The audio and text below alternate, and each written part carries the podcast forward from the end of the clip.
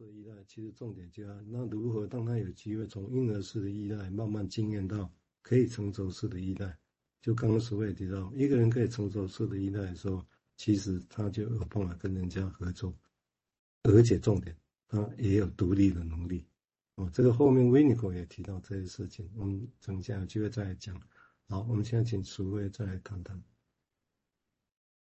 那我们就进入我们这一周在谈的那个文章哈，就是战争精战争精神官能症这一篇文章。那先简单讲一下这个文章的背景。那这一篇它是在一九四三年发表的。那那时候其实是在二次世界大战。那费尔贝恩他已经被任命为卡尔哎卡泰尔斯的医院的急诊部。然后精神科医师，那他就有一个职责，就是研究军队中大量的精神官能症的个案。那他接触了形形色色的个案，所以他有一个很大的群体可以去验证有关于他这个精神病理问题的一个结论。好，所以他就提了这篇文章。那因为我们在前几天呢，有针对这这个文章谈到了四个军人的临床案例，那费尔贝恩也透过这些案例。他提出了他的一些想法，他认为影响战争精神官能症的因素有几个，一个就是创伤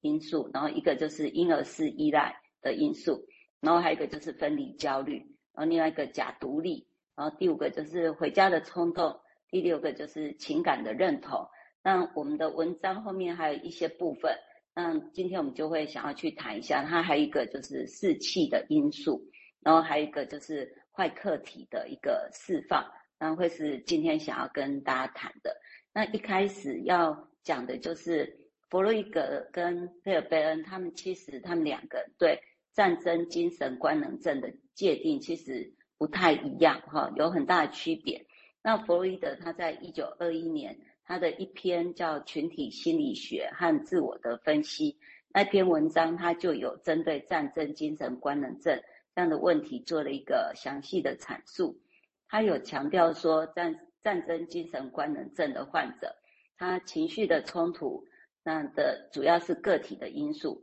他认为说跟军事失败相关联的那个恐慌状态，主要是因为维系着这个部队成员之间的情感连结已经瓦解。那由于团体精神变弱了以后，那每个人就只能够诶各自顾生命了。所以这时候恐慌就会侵袭每个人的内心，所以不是团体成员恐慌之后，诶，团体精神才瓦解，反过来是团体精神瓦解以后，士兵们就不再觉得自己是部队的一部分，那恐慌才会开始袭击。那所以他主要的这个描述的一个情况的特征就是。每个士兵失去了原来的同袍跟整个团体的支持，那就会感受到一种被抛弃，然后需要孤独面对强大的敌意。那在这样危险的处境，那难免士兵就会感觉恐慌。那弗洛伊德就指出来说，这样的恐慌不仅仅是源自于想要自我保存这样的因素，还有部分来自于想要攻击原来的同袍或是长官的一个焦虑。嗯，所以弗洛伊德在这边其实他讨论的是集体的焦虑，那他所指的恐慌的现象，基本上就是一种袭击所有部队士兵或是绝大部分的部队士兵的一个分离焦虑。好，先到这边。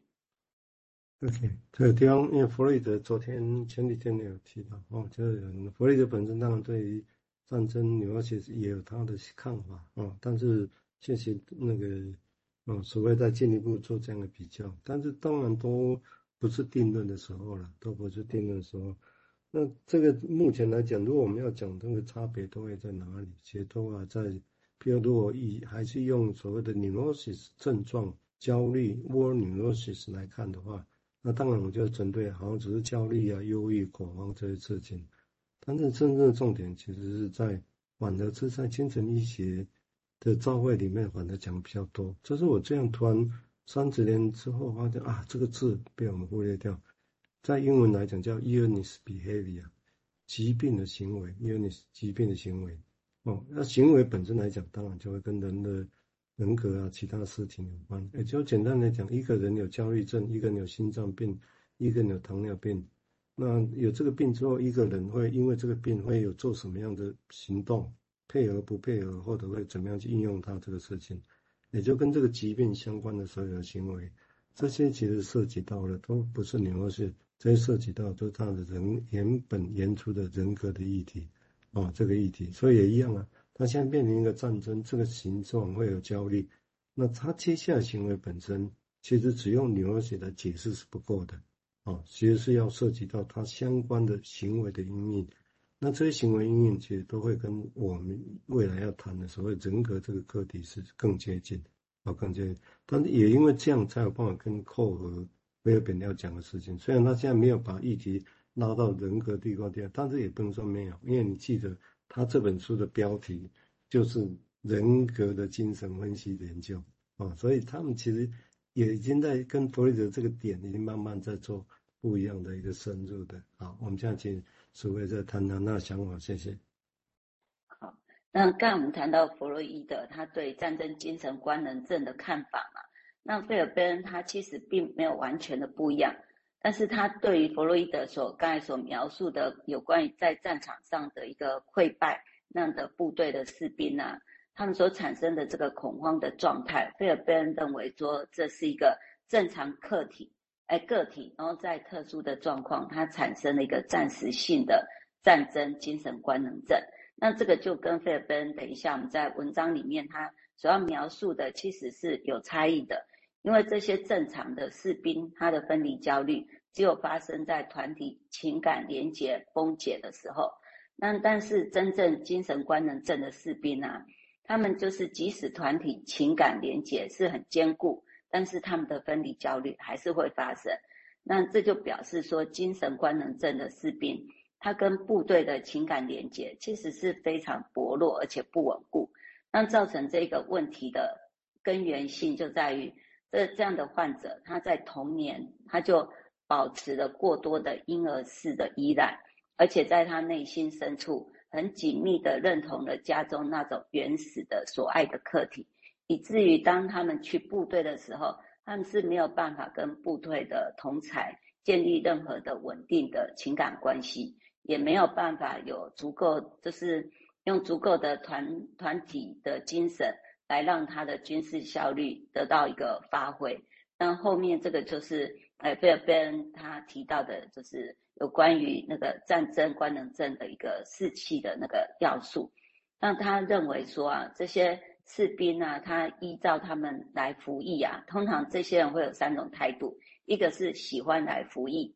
一个是不喜欢但能够忍受，另外一种人是不喜欢服役但也不能忍受。那在战争的条条件底下，那些不喜欢却还能够忍受的，表示说这些人相对他们可以成功的超越婴儿式依赖的正常客体。但是那些不喜欢也不能忍受的人，它就代表了一种战争精神官能症的一个诶个案，然后他们的情感发展呢、啊，就还没有办法迈出一个重大的一步。然后对于那些喜欢战争的人、啊，他可能有某部分相当比例是精神病的患者，然后他们否认了自己的婴儿式依赖的状态，漠视正常的人际关系，然后表现出虚假的独立状态。那这样的个体啊，在他的虚假的独立。